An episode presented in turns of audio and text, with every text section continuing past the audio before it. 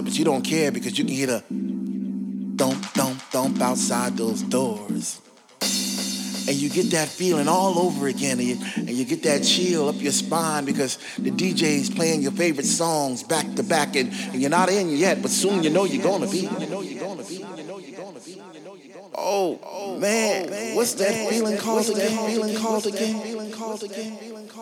What's that feeling called when, when finally you're in and you're standing in the middle of the floor and you open your arms real wide to, to accept those vibes, all those positive vibes, and your family's there